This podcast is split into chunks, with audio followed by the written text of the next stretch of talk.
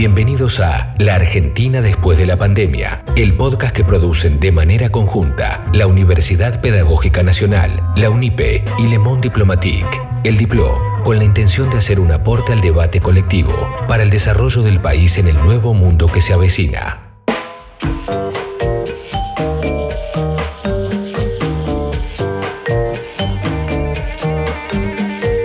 Hola, ¿cómo están? Mi nombre es Noelia Barral Grijera y en esta oportunidad los invito a analizar la reconstrucción económica, el segundo episodio de este podcast que intenta pensar a la Argentina del futuro. La Argentina, después de la pandemia. Después de la pandemia.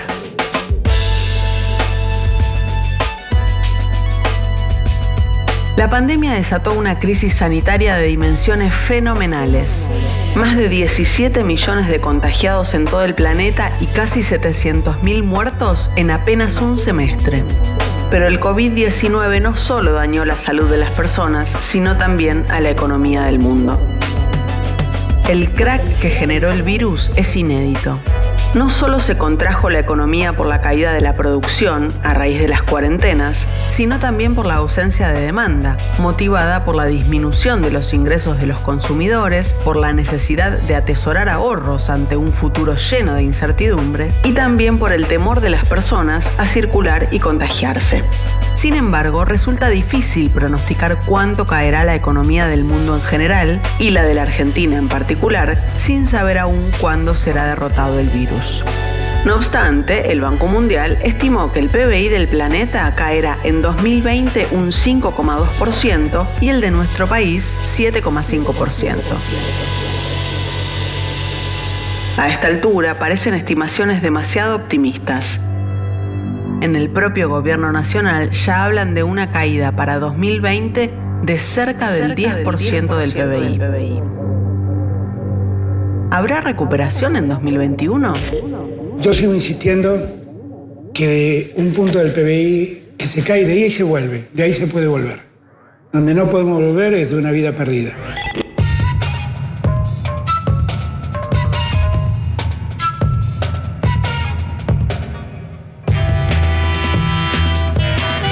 Declarada la cuarentena y ante el derrumbe de la economía, el gobierno decidió poner los recursos del Estado a disposición de todos los sectores afectados. Otorgó el ingreso familiar de emergencia para los trabajadores cuentapropistas e informales, brindó la asistencia al trabajo y la producción para que las empresas privadas puedan hacer frente al pago de salarios, ofreció créditos a tasa cero, repartió alimentos, congeló tarifas de servicios públicos y alquileres, penalizó con éxito relativo los despidos. Y prohibió los desalojos, entre otras medidas. En esos primeros 60 días de la cuarentena, según declaró el propio presidente Alberto Fernández, el Estado puso el 2,6 del PBI para paliar la emergencia.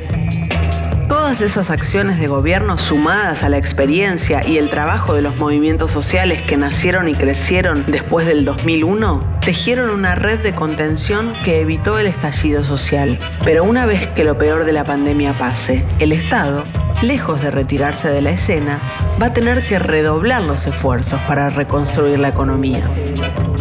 Fuentes del gobierno estiman que cuando se levanten las cuarentenas, cerca de un 10% de los comercios y de las pymes no van a estar en condiciones de retomar la actividad. El dato es muy preocupante, son los sectores que más empleo generan. El turismo, la recreación, la cultura y la gastronomía serán probablemente las actividades que más tarden en recuperarse. Mientras el virus circule, estarán afectadas por el temor de la población. ¿Cuántos se arriesgarán a ir a un restaurante o a planear vacaciones mientras no exista la vacuna para protegerse del COVID? La Argentina después de la pandemia.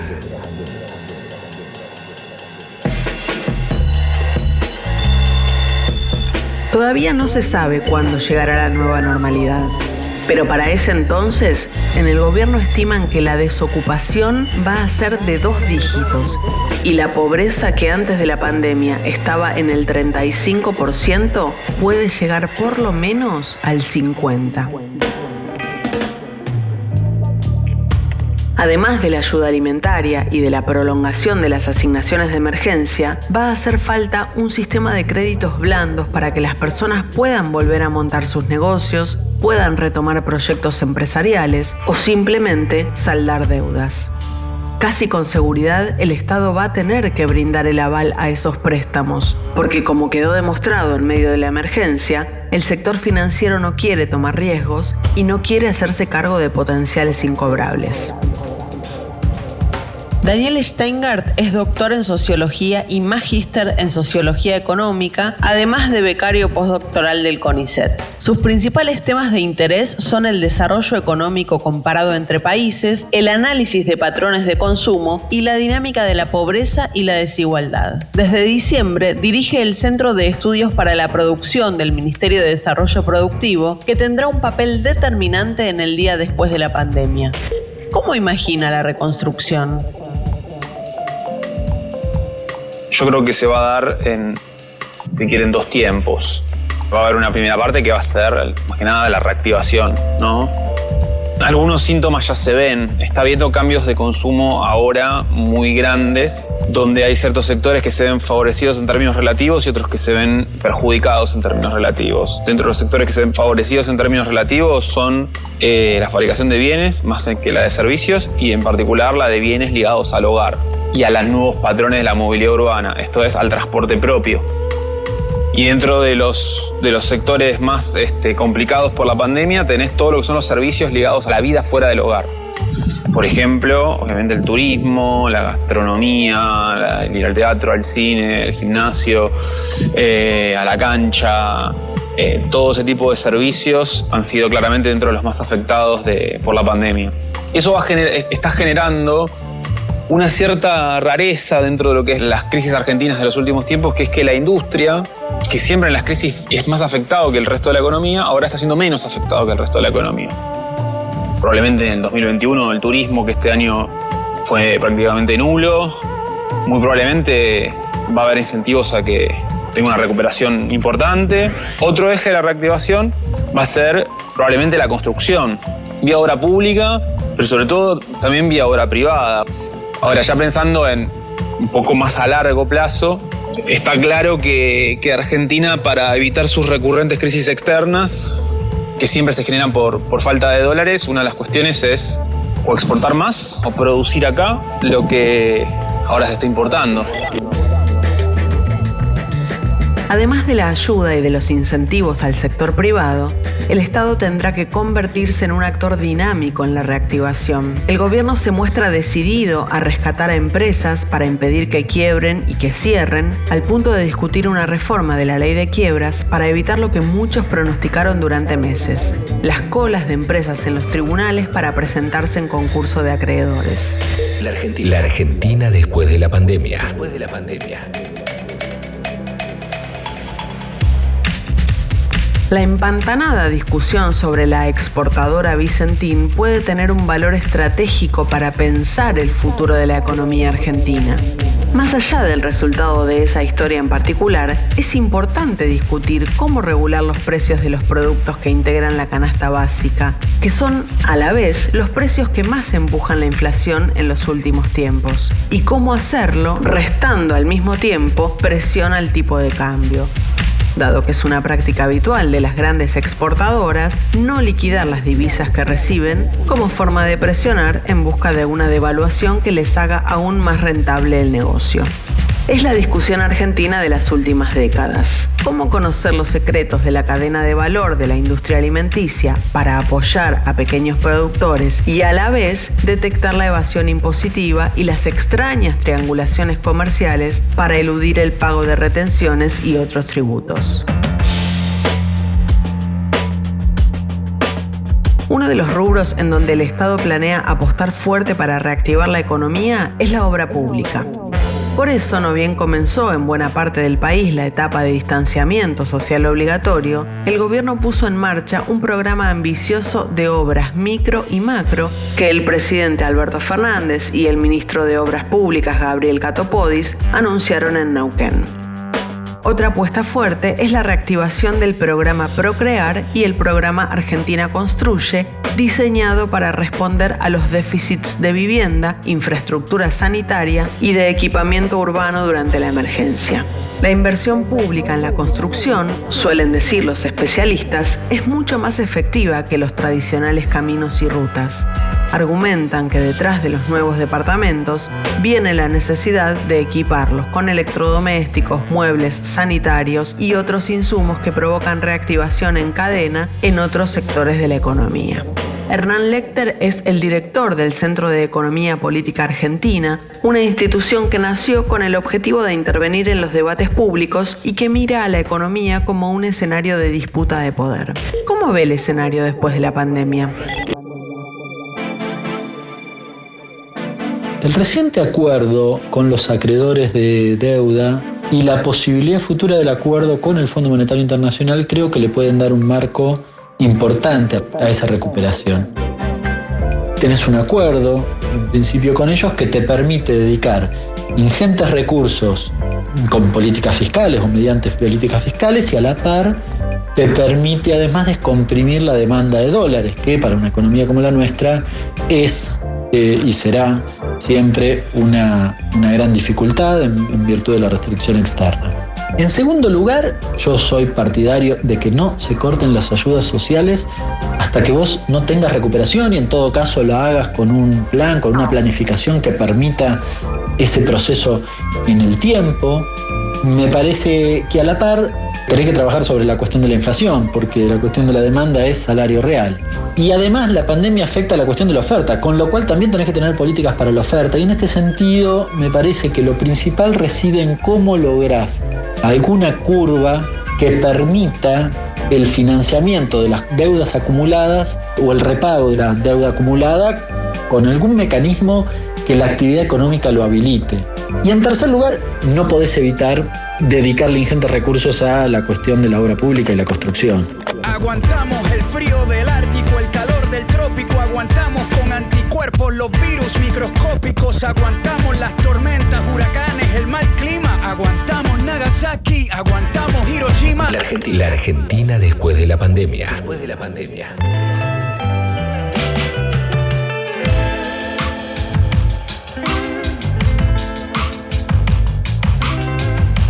En su campaña electoral, Alberto Fernández aseguraba que sabía cómo encender la economía argentina, que por entonces ya llevaba dos años de recesión. Decía que conocía qué palancas activar porque ya lo había hecho para salir de la crisis de 2001 cuando era jefe de gabinete de Néstor Kirchner. En aquella oportunidad, el crecimiento exponencial de la economía china y el elevado precio de las commodities resultaron muy importantes para salir del pozo. También el contexto latinoamericano, con un grupo de países que actuaba en bloque y de manera coordinada. Ahora la realidad es totalmente diferente. China ya no crece a tasas exorbitantes, las commodities no tienen precios superlativos y en Latinoamérica no reina el clima de cooperación. Brasil, el principal socio comercial de nuestro país, atraviesa uno de sus peores momentos. A la crisis sanitaria, económica y social que produce la pandemia, le agrega una crisis política de futuro impredecible. Si en 2003 Argentina resurgió de las cenizas con viento de cola, ahora va a tener que hacerlo, pero con viento de frente. Uno de los secretos de aquel momento fue que todos los sectores de la economía pudieron elevar sus ingresos, una situación virtuosa que todos los economistas denominaron win-win. Todos los sectores ganan, una realidad que en esta oportunidad parece difícil. Entonces, ¿quiénes se verán beneficiados ahora? ¿Quiénes tendrán que pagar el costo de la crisis? ¿Cómo se financiará el Estado para invertir en obra pública y asistir a los sectores más necesitados? La Argentina después de la pandemia.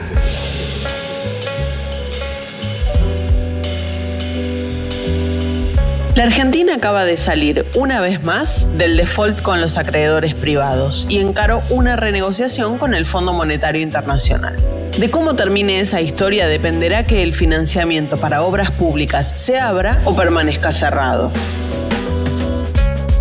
La crisis económica generada por el coronavirus también afectó la reestructuración de la deuda externa. Por un lado, impactó positivamente al crear mayor disposición en los organismos internacionales para comprender las dificultades que tendrán los países no desarrollados para afrontar este momento. Pero por otro, también endureció la postura de los acreedores porque tomaron conciencia, en este caso, de que la deuda argentina iba a ser un caso testigo para las decenas de defaults y renegociaciones de deudas que se esperan a la salida de la pandemia. Si no obtienen un buen acuerdo ahora, sus pérdidas en el futuro cercano serán cuantiosas. Aún así, el gobierno logró una buena reestructuración que le permitirá ahorrarse 42.500 millones de dólares durante los próximos cinco años. Al mismo tiempo, le posibilitaría reingresar al mercado de capitales para tomar créditos que financien la obra pública. Sin embargo, en un en recesión y con todos los países ávidos de dólares para la reconstrucción económica, ni siquiera así va a ser un camino sencillo. En este sentido, el ministro de Hacienda, Martín Guzmán, apuesta a crear un mercado de capitales a nivel local en pesos. Significaría un verdadero cambio cultural. ¿Lo logrará? Esto dijo en una entrevista con Jorge Fontevecchia. Por eso nosotros ponemos mucho énfasis en el desarrollo del mercado de deuda pública en nuestra propia moneda, en el peso argentino. Y eso es algo que aquí la insostenibilidad es un tema general. No es solo que hay deuda en moneda extranjera que no se puede pagar. También se ha socavado la soberanía monetaria de Argentina. Y sin soberanía monetaria, sin una moneda propia, no hay posibilidades de poder generar las condiciones para el desarrollo económico y social. Otra vía para financiar las políticas de asistencia y reactivación podría ser la emisión monetaria, tal como se llevó adelante de manera intensa durante la cuarentena. A partir de la pandemia, este camino fue el más utilizado en todo el mundo. La emisión planetaria llegó al 10% del PBI global. En la Argentina, solo en mayo, la base monetaria creció 11% y lleva un aumento de un 50% en lo que va del año. Los economistas ortodoxos se alarman ante el crecimiento del déficit fiscal y advierten que ese camino derivará en hiperinflación. Otros, menos dogmáticos, aseguran que lo que se viene es un periodo de deflación debido a la baja mundial del consumo. Además, en la historia reciente de la Argentina, quedó demostrado que emisión e inflación no necesariamente van de la mano. Durante el gobierno de Mauricio Macri, con emisión cero, Argentina tuvo inflación récord desde la crisis de 2002. Además, a pesar de la altísima emisión en abril y mayo, la inflación en esos meses fue del 1,5%, el índice más bajo en varios años. Además del endeudamiento externo y de la emisión monetaria, la vía de financiamiento habitual del Estado es la recaudación impositiva. La pandemia hizo que ese camino también sea muy cuesta arriba. Durante abril, el mes del confinamiento total, la recaudación cayó un 23% en la comparación interanual en términos reales. Y si se toma el primer cuatrimestre de 2020, la caída fue del 10%. La recuperación en este aspecto será tan rápida o tan lenta como lo permita la reactivación económica. Pero el gobierno quiere aprovechar esta crisis para cambiar un problema estructural que tiene la Argentina, su matriz tributaria regresiva. Cuando yo veo la parte de impuesto a las ganancias que aportan los que viven de un sueldo, digo, esto está mal, esto está mal, claramente está mal y hay que corregirlo. La Argentina después de la pandemia. Hoy el gravamen que más aporta a las arcas del Estado es el impuesto al valor agregado, el IVA, un tributo que recae con más fuerza sobre quienes tienen menos. Mientras que el IVA representa casi un 32% de la recaudación total del Estado argentino, el impuesto a los bienes personales, que grava la riqueza acumulada, representa solo el 0,6% de los ingresos del país. Una reforma tributaria progresiva no solo debería invertir esas proporciones, sino que también tendría que alentar a la economía productiva por sobre la especulación financiera y grabar a sectores que han crecido de manera notoria en los últimos tiempos, como por ejemplo los relacionados con la economía digital. Las empresas transnacionales de alta tecnología como Google, Apple, Facebook y Amazon apenas tributan. En Argentina, ese sector ya participa de un 16% del PBI y sin embargo, por los vacíos legales, no se refleja esto en el aporte tributario. Otro impuesto que podría incluir un nuevo esquema es el gravamen a la herencia, presente en las economías más desarrolladas del mundo y eliminado durante la dictadura militar de José Alfredo Martínez de Oz en el mismo momento en que su padre fallecía y le legaba a él una de las fortunas más grandes de la Argentina. Mercedes Marcó del Pont es una economista enrolada en la corriente desarrollista. Durante la presidencia de Cristina Fernández de Kirchner ocupó la presidencia del Banco Central. Ahora está al frente de la AFIP, la Administración Federal de Ingresos Públicos, que es la encargada de recaudar. ¿Cómo se imagina Marcó del Pont una nueva estructura tributaria? ¿Hay correlación de fuerzas para implementarla? Desde mi punto de vista, el desafío que tenemos por delante es el de construir un sistema tributario más equitativo, más igualitario, más justo.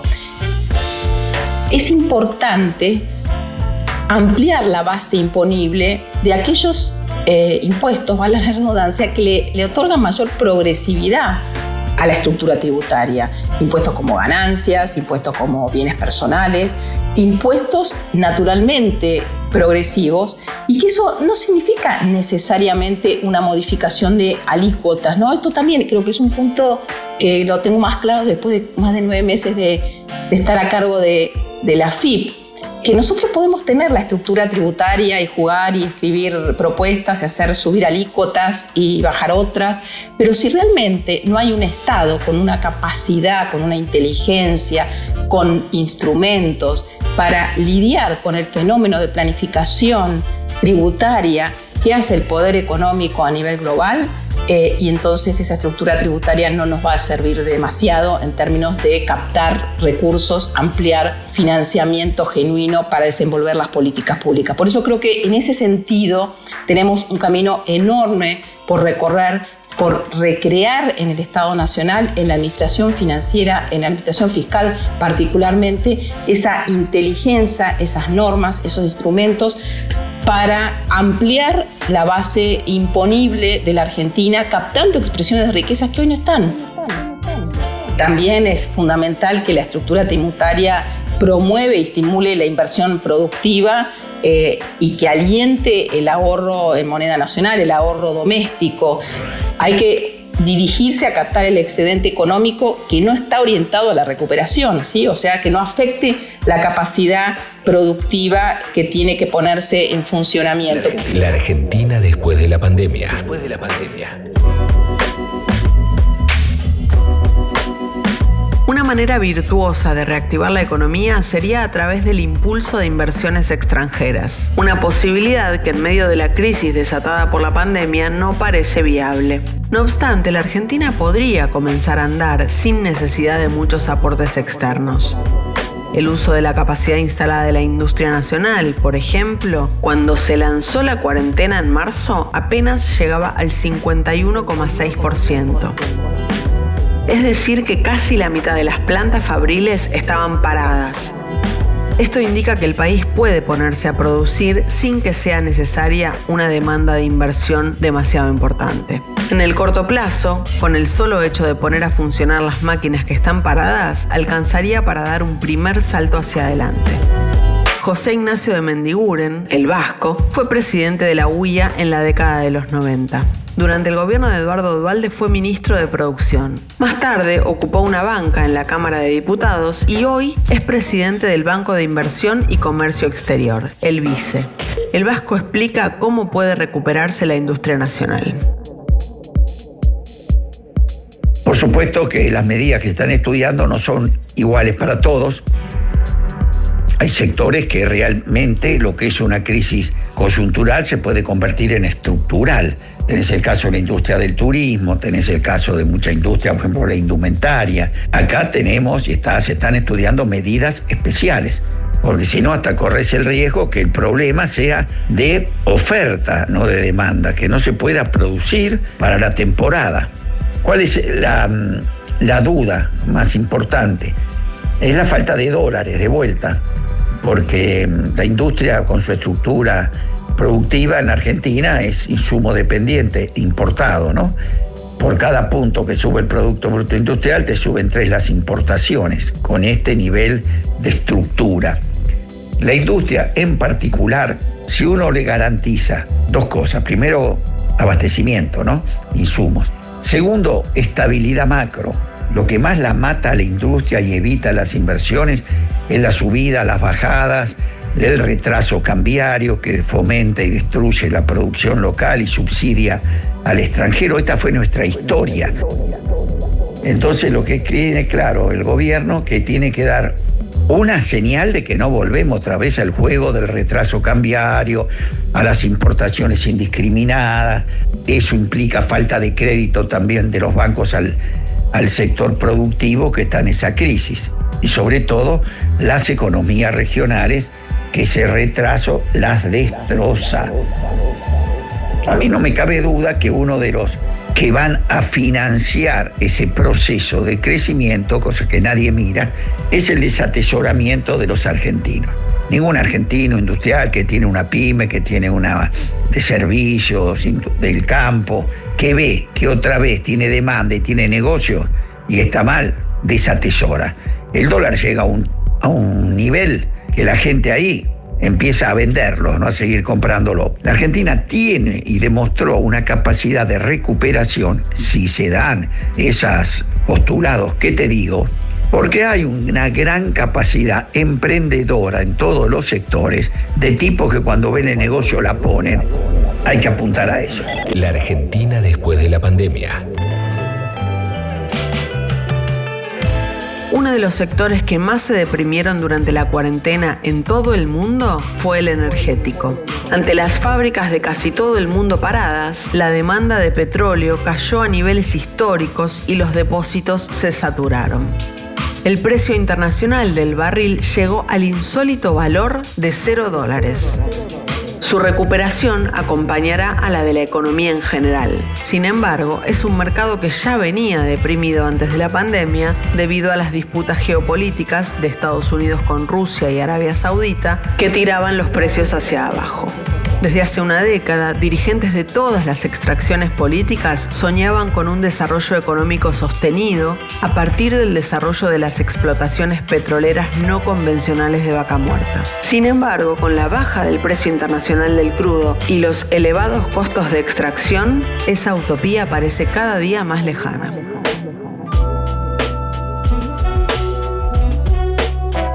Indica que en el corto plazo el campo será el sector que continuará empujando la macroeconomía. A pesar de la crisis, el mundo seguirá demandando alimentos, lo que le garantiza a la Argentina que su principal fuente de dólares va a seguir abierta.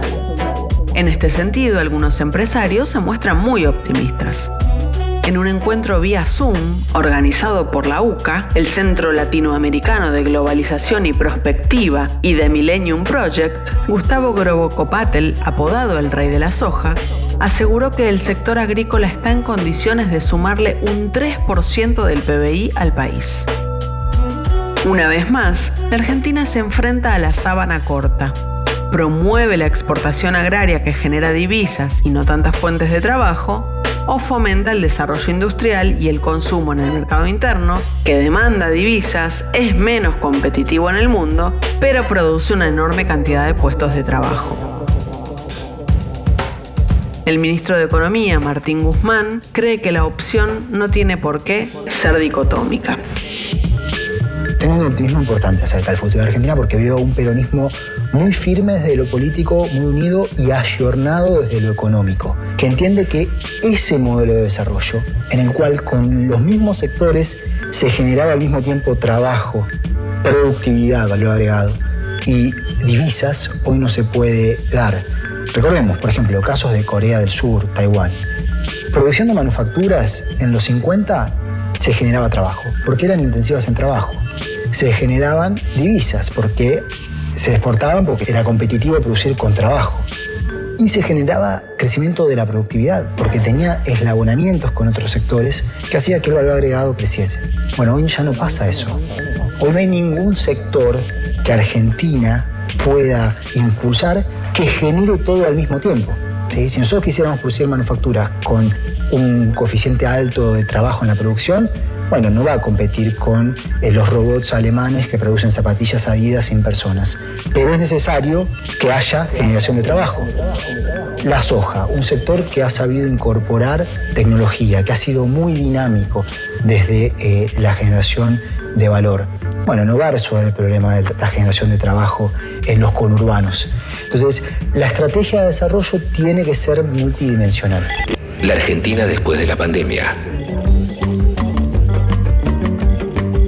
Entre los sectores más invisibilizados en el debate público, pero con mucho potencial de crecimiento, aparece la economía del conocimiento una industria que viene siendo impulsada a través de leyes de promoción e incentivos desde el gobierno de Néstor Kirchner. En un inicio, la economía del conocimiento se reducía a la industria del software, pero con el tiempo incluyó también a empresas que basan su producción en la ciencia, la tecnología y la innovación digital. Importante generadora de empleo y de divisas, el actual gobierno promueve un fondo de promoción para capacitación e internacionalización de pequeñas y medianas empresas la creación de diferentes tests para detectar el coronavirus y sus anticuerpos son auspiciosos en ese camino. Este tipo de desarrollos tiene un beneficio a dos puntas. Por un lado, a través de su potencial mercado de exportación, puede generar ingresos de dólares para el país que padece cíclicamente la restricción externa, pero al mismo tiempo también ahorra recursos porque produce insumos que de otra manera tendríamos que importar. Por lo menos para mí el dinero es lo primero. Por lo menos para mí el dinero es lo primero. Por lo menos para mí el dinero es lo primero. Por lo menos para mí el dinero es lo primero. La crisis del coronavirus obligó al Estado a asistir en primer término a los que viven de la economía informal. Antes de la pandemia, el Estado distribuía alimentos para 8 millones de personas. Durante la cuarentena, la cifra se elevó a 11 millones. El gobierno pensaba otorgar el ingreso familiar de emergencia solo a 3 millones de personas, pero tuvo que más que triplicar esa cifra. Quedó a la luz un mundo informal que ni la propia burocracia estatal conocía. Ahora el Estado ya tiene en sus registros a estas personas y está obligado a incluirlas y a diseñar políticas para ellas. Para reactivar la economía e incluir al sector informal, el referente de la Confederación de Trabajadores de la Economía Popular, Juan Grabois, le presentó al presidente Alberto Fernández el Plan San Martín, rebautizado como el New Deal Criollo, una iniciativa que propone urbanizar las villas de la ciudad de Buenos Aires y del conurbano con una inversión de 3.200 millones de pesos. Además de mejorar la calidad de vida de los habitantes de esos barrios, el proyecto de Grabois se propone crear crear 4 millones de puestos de trabajo, fundar pequeños pueblos, entregar tierras fiscales a comunidades agrarias y cuidar el medio ambiente utilizando energías renovables. Todo fondeado con los ahorros devenidos de una futura renegociación de la deuda externa. Las dos columnas sobre la que construimos el programa son crear trabajo y poblar el territorio. Consignas de Alberdi, el gran constitucionalista de la tradición liberal argentina que decía gobernar es poblar, y Perón que hablaba de que gobernar era crear trabajo. Creemos que sobre estos pilares se puede impulsar un desarrollo integral de todas las personas y en todos sus aspectos, no solo como consumidores.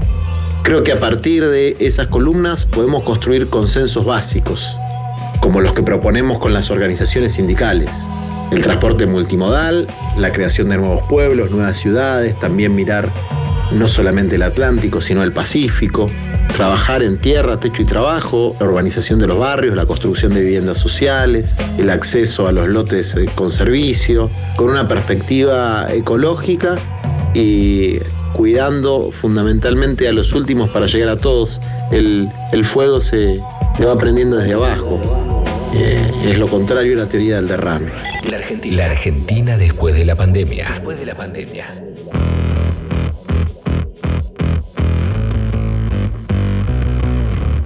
Los pronósticos sobre la economía que viene son bien, diversos. Parece difícil realizarlos sin saber cuándo mermará la pandemia y si habrá una segunda ola de contagios, como están mostrando algunos lugares de Europa.